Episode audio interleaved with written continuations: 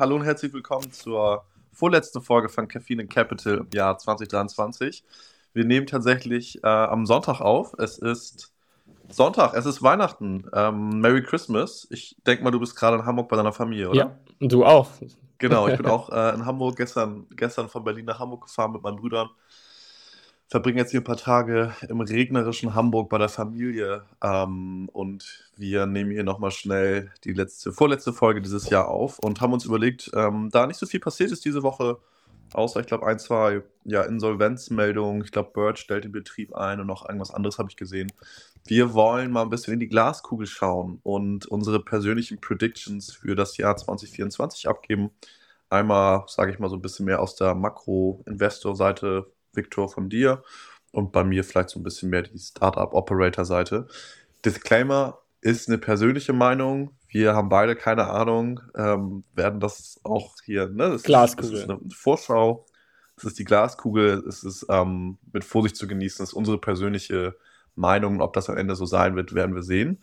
Fang doch du gerne mal ja. an mit deinem ersten Punkt. Was hast du denn bei dir? Ja. Ähm, ich habe als ersten Punkt mehr Konsolidierung aufgeschrieben und mir ein paar Notizen dazu gemacht. Also ich glaube, dass man das so in den ersten Zügen hier und da jetzt auch schon sehen kann bei den, also wenn man von der ganz großen Konsolidierung redet, dann ist es ja sowas wie Gorillas und Getir. Also ein Markt, der zuerst super stark umkämpft ist, wo super viel Kapital reinfließt, ähm, der aber irgendwie so ein ja, nicht Monopol, sondern Oligopol vielleicht ist, wo es zwei, drei große Player eigentlich nur geben kann, aber irgendwie zehn gefundet wurden.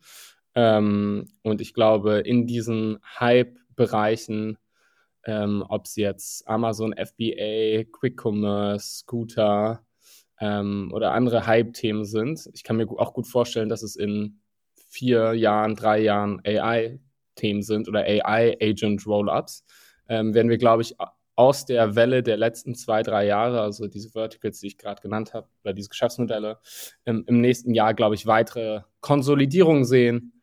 Ich glaube, das ist auch gesund für den Markt, ähm, weil ich glaube, zum ersten ähm, subventionieren VCs dann nicht mehr gerade bei Consumer-Startups mehr oder weniger das Konsumverhalten. Ähm, also wo du ein Geschäftsmodell hast, wo du einfach nur Marktanteile gewinnen willst und das mit dem Geld von VCs machst. Ähm, aber nicht sozusagen profitabel bist. Ähm, und ich glaube, das Zweite ähm, ist so ein bisschen, wenn du Player hast, die jetzt langsam groß genug werden, wird es dann auch spannend für die Richtung IPO zu gehen. Und ich glaube, das, das ist dann wirklich das, was du, glaube ich, auch in Europa mehr brauchst, damit das ganze Ökosystem mehr wächst, weil sonst braucht man echt immer schon sehr viel Fantasie, um sich ja einen potenziellen Exit bei einem Startup in, in Europa vorstellen zu können. Genau, das sind, glaube ich, so der erste Punkt bei mir.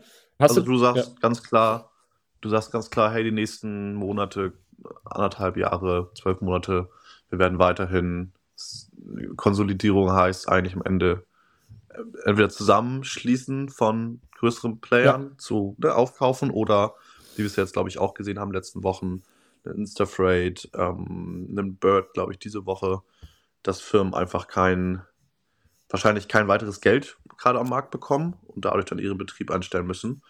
Ähm, ja, sich ähnlich, glaube ich. Hoffentlich, also nicht hoffentlich, leider, denke ich eher. Wahrscheinlich auch nochmal so ein Nachbeben der, sage ich mal, zwei verrückten, zweieinhalb, drei Jahre von, von diesem Corona ähm, massiven Funding im Markt und diesem riesigen ja, Funding-Hype. Ich habe so einen Punkt, den ich gerne mit dir besprechen würde. Was ich sehe, ist, das Ganze ist natürlich klar, ne? wir müssen drüber reden, ja. das ganze Thema Artificial Intelligence. Der AI-Hype-Train wird weiterfahren, sage ich mal. Und ich würde das gerne einmal so auf B2B und B2C-Seite betrachten. Und gerade auf der B2B-Seite, ähm, jetzt auch durch meine Gründung, habe ich mit vielen Startups, Scale-Ups oder wie im Team ähm, gesprochen. Ich sag mal so mit einem mit so einem SumUp zum Beispiel, also eine Firma, ein Startup, die halt super groß sind mittlerweile, ja. aber auch mit Series A, Series B Startups, auch noch viel, viel, viel, viel jüngeren Firmen, aber auch mit so ein paar Corporates. Und alle Firmen, mit denen wir sprechen, unabhängig davon, was für ein Geschäftsmodell die eigentlich haben, ob die Consumer-Facing sind oder eher B2B-lastig, es ist bei allen Firmen auf jeden Fall ein Thema. In unterschiedlichen sage ich mal, Stadien oder Leveln. Manche haben einen Prototypen, haben dedizierten Team, arbeiten schon an einem Produkt. Manche sind noch eher ein bisschen früher und planen das noch. Einige testen das bereits schon an Live-Kunden.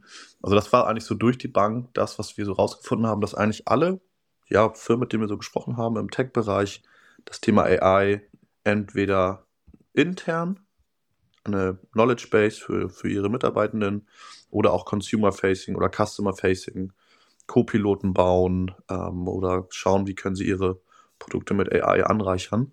Das werde ich, würde ich sagen, wird auf jeden Fall noch verstärkt kommen. Ähm, wahrscheinlich werden wir mehr Anwendungsfälle sehen, auch außerhalb des, sage ich mal, klassischen Co-Pilot, wo man eigentlich nur wie so ein ChatGPT mit Text ähm, mit der Software interagiert. Da gleich mal, würde ich gerne mal deine Meinung gleich zuhören und dann auf der Consumer-Seite, was wir jetzt auch schon so sehen, sind so Companies wie Character AI. Ja. Und ich sag mal so das ganze Thema, also für die, die, AI nicht kennen, ich glaube 120 Millionen oder 120 ähm, Millionen Dollar geraced. San Francisco-based Company, die bauen virtuelle Charaktere, also kleine Chat-GPTs sozusagen, ähm, die ganz unterschiedliche Eigenschaften haben. Also du kannst mit verschiedenen virtuellen, nicht existierenden AIs oder nicht existierenden Menschen, Charakteren chatten und mit denen interagieren, ähm, was ziemlich spannend ist. Und dort sehe ich auch, glaube ich, eine große Entwicklung, gerade auch im Bereich Virtual Influencer. Also dass kleine, sage ich mal, Kreativstudios sich komplette Personen ausdenken und dann mit Midjourney oder verschiedensten AIs kompletten Content generieren, Video und Video und äh, Bilder für Instagram, für OnlyFans, was auch immer und wirklich Menschen erschaffen, die super, super real aussehen, mit Stories, mit Brandpartnerschaften, die dann teilweise hunderttausende Follower auf, auf Instagram haben. Ähm, ja, und wie so eine eigene Persönlichkeit entwickeln. Das finde ich auch sehr, sehr spannend. Aber lass, lass mich doch gerne mal hören, was sagst du zu der ganzen, zu der Thematik B2B, AI, ähm, Firmen adopten das? Ist das bei euch irgendwie im Portfolio ein Thema? Also wie, wie, wie ist so deine Makro-Perspektive darauf? Also, was ich mich ähm, gefragt habe, als ich mich auf den Podcast vorbereitet habe, was verändert sich fundamental im nächsten Jahr, dass die Adoption höher wird auf B2B oder halt auch auf B2C-Seite? Ich glaube, es fällt mir noch leichter, auf B2C-Seite die Adoption zu sehen ähm, oder mehr. Ähm, am Ende des Tages fließt das eine dann, glaube ich, in das andere über. Also ich glaube, Konsumenten oder Privatpersonen benutzen es irgendwie im ich kann, mich an meinen an Erstanwendungsbereich von ChatGPT erinnern. Das war irgendwie, ich wollte eine Reise planen und die strukturieren lassen. Ähm, und dann habe ich gemerkt, ah, so funktioniert das also. Und äh, dann fängt man natürlich an, diese Themen auch im beruflichen Kontext zu nutzen. Also ich glaube, im, im Consumer-Bereich wird es sicherlich mehr Adoption geben, auch weil mehr Content da ist, wie man diese Themen mehr nutzen soll. Im B2B-Content fehlt mir, mir fehlen, glaube ich, noch ein paar so Breakthrough-Cases, wofür du es wirklich nutzen kannst, außer für, ich würde mal sagen, Strukturierung, Data Enrichment. Ich sag mal jetzt bei so ganz normalen Workflows, ne? Also in einem Finance Department, in einem Marketing Department, im Sales Department, da gibt es ja verschiedene Ansätze, so Sales Agents, ähm, GPTs, die dir sozusagen Marketingkonzepte schreiben und so weiter und so fort. Aber gerade sehe ich das alles noch als sehr ähm, additiv, also es unterstützt dich in deinen Workflows. Ähm, aber ich weiß nicht, und vielleicht werden die Modelle, und da bist du, glaube ich, besser drin, im, in den nächsten Jahren so oder im nächsten Jahr so gut werden aufgrund von, was weiß ich, User Behavior und, und Daten, ähm, dass sie sagen können, okay, sie, sie führen diese Workflows komplett selbst aus. Das weiß ich noch nicht. Ich glaube, soweit sind die meisten Firmen auch nicht, gerade wenn ich nach Deutschland gucke. Ähm, und ich denke, da wird es vielleicht die ersten GPTs geben, die dann so Anwendungs Anwendungsfälle sehen, die sozusagen Real-World-Use-Cases sind. Genau. Also ich glaube, dass es das sozusagen im nächsten Jahr äh, im B2B-Kontext passieren wird. Ja, spannend. Ich glaube, da ist halt auch mal so eine Divergenz oder so eine, so eine Diskrepanz zwischen dem, was man auf einem OpenAI ja. Developer Conference sieht, ja. so latest, the latest shit, so das ist, das ist draußen, das hast du bald als Developer zur Verfügung und das, was dann eigentlich bei Firmen, bei Companies gerade intern abgeht. Und ich glaube, da ist immer ein, gewissen, ein gewisser Delay dazwischen. Gerade bei größeren Firmen, das Talent überhaupt zu allokieren, dann zu sagen, hey, was wollen wir damit eigentlich machen? Ja. Wollen wir erstmal explorieren? Wollen wir, wie du gerade meintest, wollen wir einen gewissen Use Case lösen? Wie kommen wir da eigentlich hin? Wer ist dafür verantwortlich? Ja. Ne? Also das ist ja, das ist so das, was ich so ein bisschen rausgehört aus vielen Gesprächen. Alle haben es auf der Agenda, wie du gerade meintest, keiner hat es noch so richtig. Wir müssen damit was machen, das wird auch irgendwie passieren, aber es wird noch auf jeden Fall dauern. Und ich sag mal, für nächstes Jahr, die Modelle werden besser, auf jeden Fall. Das sehen wir ja bei, bei GPT-4 auch und ähm, bei, bei OpenAI, dass sie regelmäßig Updates pushen. Es wird auf jeden Fall schneller, günstiger und besser. Und ich glaube, dadurch auch immer wieder zugänglicher für mehr Firmen, für mehr Developer, vor allem wenn es günstiger wird. Ich bin gespannt. Wie siehst du das mit der, sag ich mal, Personal AI, Character AI, Virtual Influencer? Vielleicht auch nicht nur als, als Investor, sondern auch vielleicht als Person. Hast du dir sowas schon mal angeguckt? Nutzt du sowas schon? Ja, es gibt ja, ähm, glaube ich, ein paar größere. Es gibt diese Michaela, das ist auch so ein Virtual, der auch einen riesen Instagram-Account. Es gibt Michaela, Kyra und dann gibt es, glaube ich, noch dieses Virtual Human Studios. Es gibt ein paar, die ich glaube, sich noch nicht auf expliziten Content fokussieren, aber ich glaube, die meisten Anwendungsbereiche auch da sehe ich gerade noch so bei diesem ganzen OnlyFans-Thema, also expliziter Adult-Content. Ähm, und ja, ich, ich meine, am Ende des Tages, wenn ich jetzt nicht in einer super krassen Nische wäre, ist, glaube ich, Influencer zu sein langfristig eine schwierige Karriereentscheidung. Ähm, es sei dann wieder, wie gesagt, du bist in einer krassen Nische unterwegs, hast eine gute Community. Weil ich glaube, ähm, mittelfristig ähm, wird Content halt künstlich generiert werden. Und ähm, so viel Zeit, wie es sich sonst braucht, den, den Content zu kreieren, das kann halt eine AI in einem kurzen Zeitraum machen. Und ich glaube, kann auch mehr auf die Nutzer eingehen, kann auch mehr mit denen interagieren, ne, weil die du dann vielleicht auch einen Chatbot dahinter stehen hast und so weiter und so fort. Und das kriegst du halt als Influencer einfach nicht hin. Ähm, und ja, also sehe ich total. Ähm, da frage ich mich, wie lang, also wie so kurzfristig oder mittelfristig die Willingness to Pay von Brands ist. Weil ich glaube, auf Papier klingt das alles schön und gut, ähm, aber ich weiß jetzt nicht, ob ein Unilever ein Levi's, was auch immer, sagt, okay, sie ballern jetzt 50% von ihrem Influencer-Budget für, für eine AI raus. Ähm, ich glaube, das wird tatsächlich noch ein bisschen dauern. Aber dass sozusagen Leute damit rumspielen, irgendwelche Developer ihre eigenen ähm, Charaktere bauen und dann Communities drumherum bauen, sich auf jeden Fall.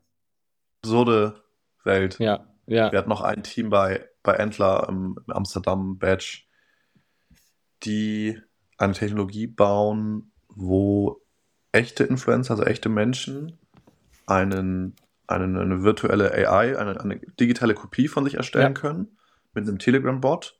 Und ich als Fan kann mir dann Zugang zu diesem Telegram-Bot kaufen für, sage ich mal, einen Euro die Minute und kann dann, was auch immer ich möchte, explizit oder non-explizit, mit diesem, mit dieser kopierten virtuellen AI von meinem Lieblingsinfluencer interagieren. Also Kim Kardashian zum Beispiel. Mit der kann ich dann, der virtuellen Kim Kardashian kann ich dann eine Minute, eine, pro Minute einen Euro bezahlen und mit der dann über Telegram chatten und dann so eine Art Fanerlebnis haben oder was auch immer ich ja. die fragen möchte.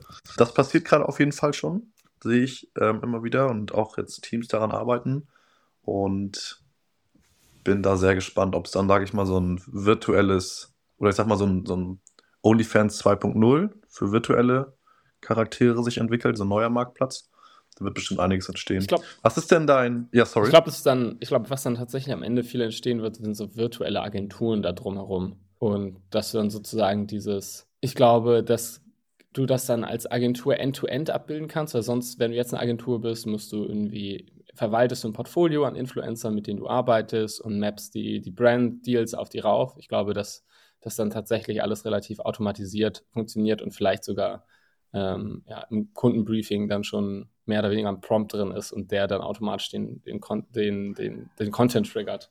Irgendwie sowas kann ich mir gut vorstellen.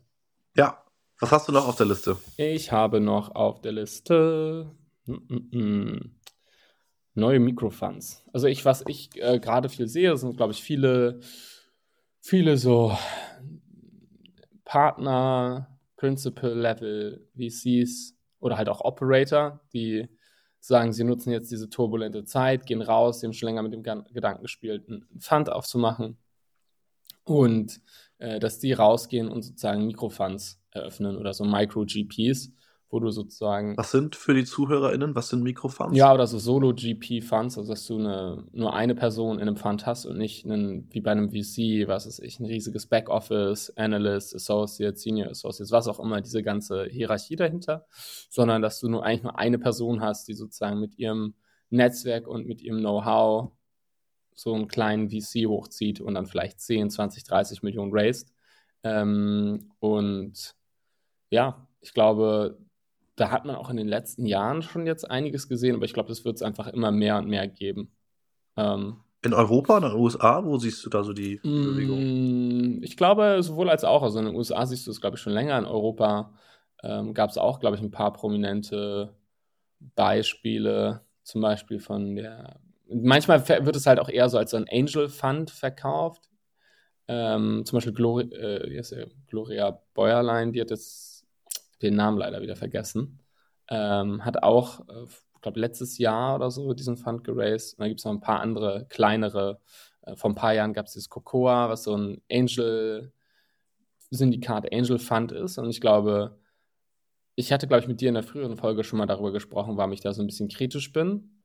Ähm, aber ich glaube, es hat auch tatsächlich fürs Ökosystem Vorteile, weil ich glaube, du mehr Risiko eingehen kannst und auch musst, wenn du in dieser Position bist, ähm, weil du später halt nicht wirklich competen kannst, was die Ticketgrößen angeht. Genau. Dann der letzte Punkt von mir war, dass ich glaube, es wird wieder mehr Ami-Funds in Europa geben. Wir haben das ja mit der Taktrunde gesehen, mit Index und Sequoia. Ich kann mir vorstellen, dass die nächsten Jahr alle ein bisschen mehr aus dem aus Amerika wieder rauskommen und sagen, sie allokieren mehr in Europa ähm, auch weil wahrscheinlich bestimmte Funds schon in einem späteren Zyklus sind und wieder ein bisschen mehr allokieren müssen, weil sie Druck haben. Cool. Personal ähm, Preview für nächstes Jahr? Principal oder Nein. was sind so deine Predictions? ja, Till, dich supporten auf deiner Reise zu einem erfolgreichen Exit im nächsten Jahr. Schön, mein Lieber. Super. Kurz und knapp heute. Ähm, das waren so unsere kleinen, sag ich mal, Punkte zur Vorschau fürs nächste Jahr. Ob es eintrifft oder nicht, werden wir sehen in einem Jahr, wenn wir hier ja. wieder sitzen. Wir wünschen euch jetzt erstmal eine, eine schöne, entspannte Weihnachtszeit. Ähm, genießt die Zeit mit der Familie. Lasst es euch gut gehen. Kommt mal ein bisschen runter und wir sprechen dann spätestens in einer Woche wieder. Ähm, ist es noch dieses Jahr dann? Nächstes Jahr? Ist es ja. der letzte Tag, ne? Nächster Sonntag? Ja, ist es. 24 plus 7, 31, ja. ja. Perfekt. Die letzte Folge, machen wir. Sehr schön. War schön mit dir, Victor. Genieß die Tage. Bis nächste Woche. Bis nächste Woche. Ciao. ciao, ciao.